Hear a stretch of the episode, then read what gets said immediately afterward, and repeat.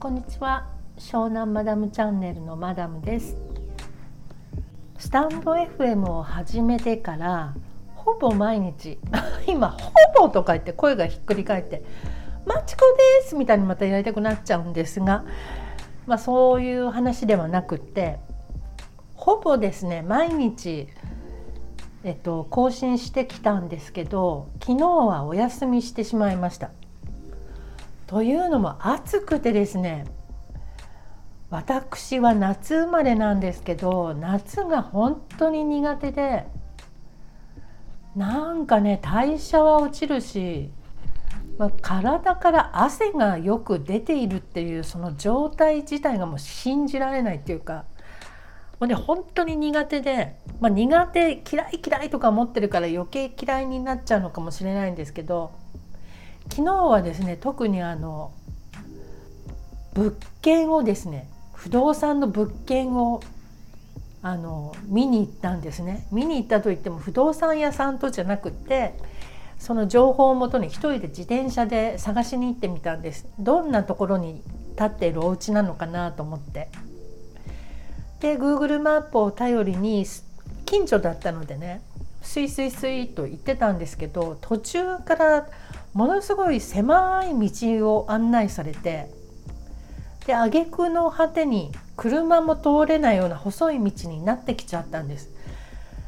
で確かに道はあるんですけどもうね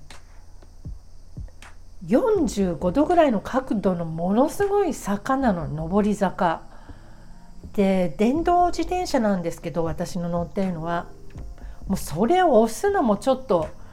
乗ることはもうほんとできない感じ電動でも。で押すこともできないし、まあ、ちょっとこの辺に置いてと思って歩いて登ってったんですけどないの家が。あちこちに家はあるんですけどその目標の家がなくってでぐるぐる回ってたらちょっと近所の住宅地みたいなところに出てしまって私の探しているお家は山の中腹に立ってるようなとこだったので見晴らしのいいね。で地図の方向に Google マップの言う方向に行こうと思うと家がないっていうなんかねよく分かんなくってもうその一件ですっごい疲れちゃってで昨日はぐったりとして帰ってきてあんまり何もしませんでした。でそのお家は見つからなかったので、まあ、不動産屋さんに言えば一発で案内してくれるんでしょうけどもとにかくね今の家は気に入ってるのですぐ引っ越すつもりはないんですけどあのちょっと気に入った物件とかがあったらあって今人が住んでいてもさ出ていくかもしれないじゃない。そういうのがあったらここあの住みたいから出てったら教えてくださいって不動産屋さんに行っておこうと思って今あちこちいろいろ見てます。まあそんなこんなで昨日は疲れてしまってで今日はですね占い的に言うとあの運勢が裏運気っていうやつなんですね。裏運気っていうのはまあ最悪結構最悪な感じの日で、まあ、そういうのにねいちいちこう惑わされるのも何かとどうかと思うんですけどでもやっぱ今まで結構あのすごい友達と大喧嘩した日にこの日何だったっけと思って占い見たら人間関係に注意っていう日だったとか結構ねそういうのがあるのでまあなんとなく参考にはしてるんですよ。で今日は裏運気だから気をつけないとなと思っていたらですねまあちょっととんでもないことが起こりまして仕事でねわすごいこれ裏運気だわと思ってびっくりしてます。でまあ今日は何が言いたいかというとですね昨日はその物件を見て見つけることができなかったんですけど結局そこはなんか結構ね山の中腹みたいなところに立っていてしかも道がないのでこれはちょっとこんな山の中に住むんじゃ車がないと絶対住めないので、まあ、これはダメだなっていうことが分かっただけでもよかったなと思って。こういうのってやっぱり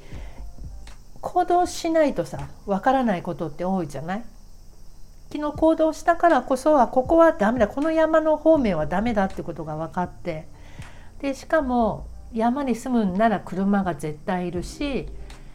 えーじゃあ次はどうしようっていうね。その先に進むことができたので良かったかなと思っています。まあ、どこまで行っても私は結構ポジティブなのでね。そうそれはそれでいいんですけどとにかく暑いのでもちょっと勘弁してって感じです。1年の中で一番大好きな季節は秋ですね。秋から冬にかけて。ここが一番大好きなのでこれからの涼しい季節が待ち遠しいなっていうところですかね。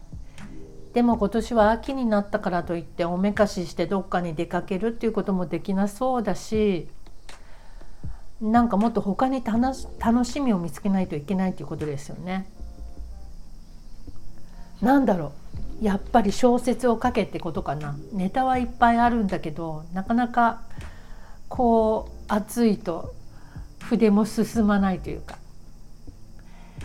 今ね山田恵美さんの新作読んでるんですけど彼女の文章はやっぱりかっこよくって何て言ったらいいんでしょうね。こう読んでるとねうわかっこいいなって。よくこう街で素敵な女性とか男性とすれ違う時あるじゃないですか。うわあの人素敵って思うでしょ。それの文章版みたいな感じ。山田恵美さんの文章はとても美しいです。というわけで、えー、当分猛暑が続くと思うのでもしかしたら私のスタンド FM もお休みがちになるかもしれません。というわけで今日は裏運気参った参ったのお話でした。